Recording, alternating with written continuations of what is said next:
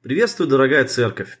Вот уже которую неделю мы все оказались в непривычных и неприятных обстоятельствах, связанных с изменением нашего привычного уклада жизни, с различными ограничениями, неприятным постоянным давящим информационным фоном. Вы знаете, я сам, хоть и не склонен к панике, но начал замечать, что даже когда ты выходишь в ближайший магазин за продуктами, начинаешь задумываться, до чего ты дотрагиваешься, как-то с недоверием и опаской начинаешь смотреть на людей без масок, которые приближаются к тебе.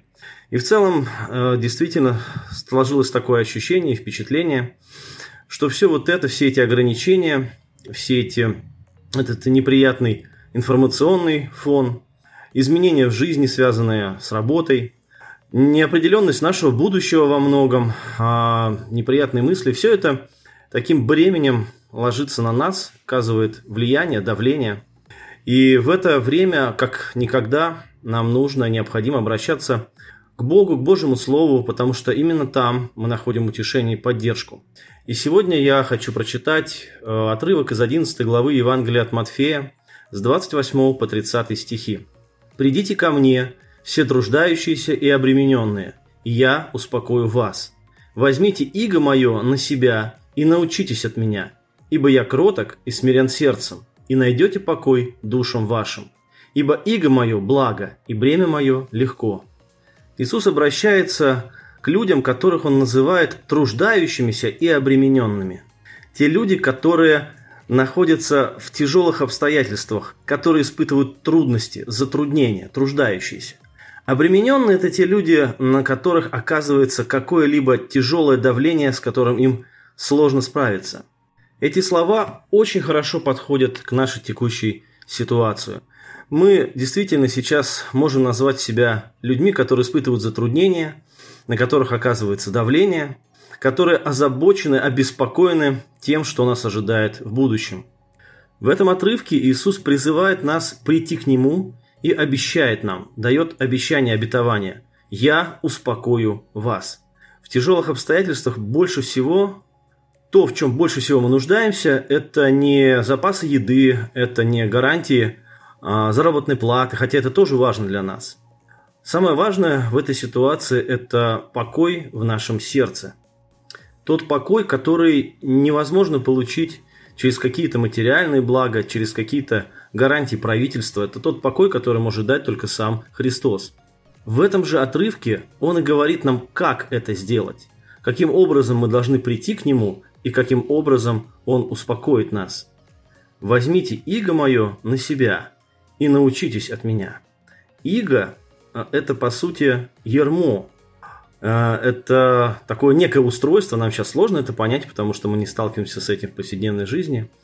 Это ермо, которое одевалось на работающее животное, и чтобы э, действительно это животное справлялось со своими задачами, это ермо должно было идеально подходить под каждого конкретного. И существует такая легенда, что Иисус, будучи плотником, изготовлял именно эти ярма, и которые были действительно очень хорошие и пользовались популярностью у его современников. Иисус говорит, что его иго – благо.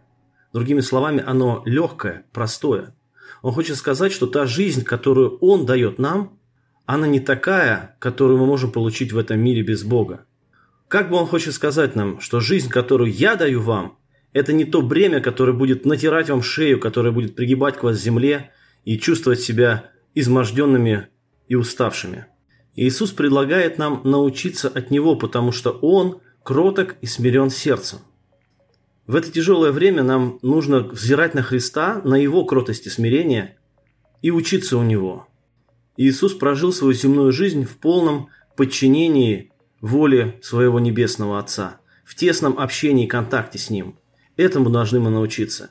Мы должны взирать на Христа и понимать, что тот путь, который прошел Он, э, дает нам большой пример, дает нам пример для нашей жизни.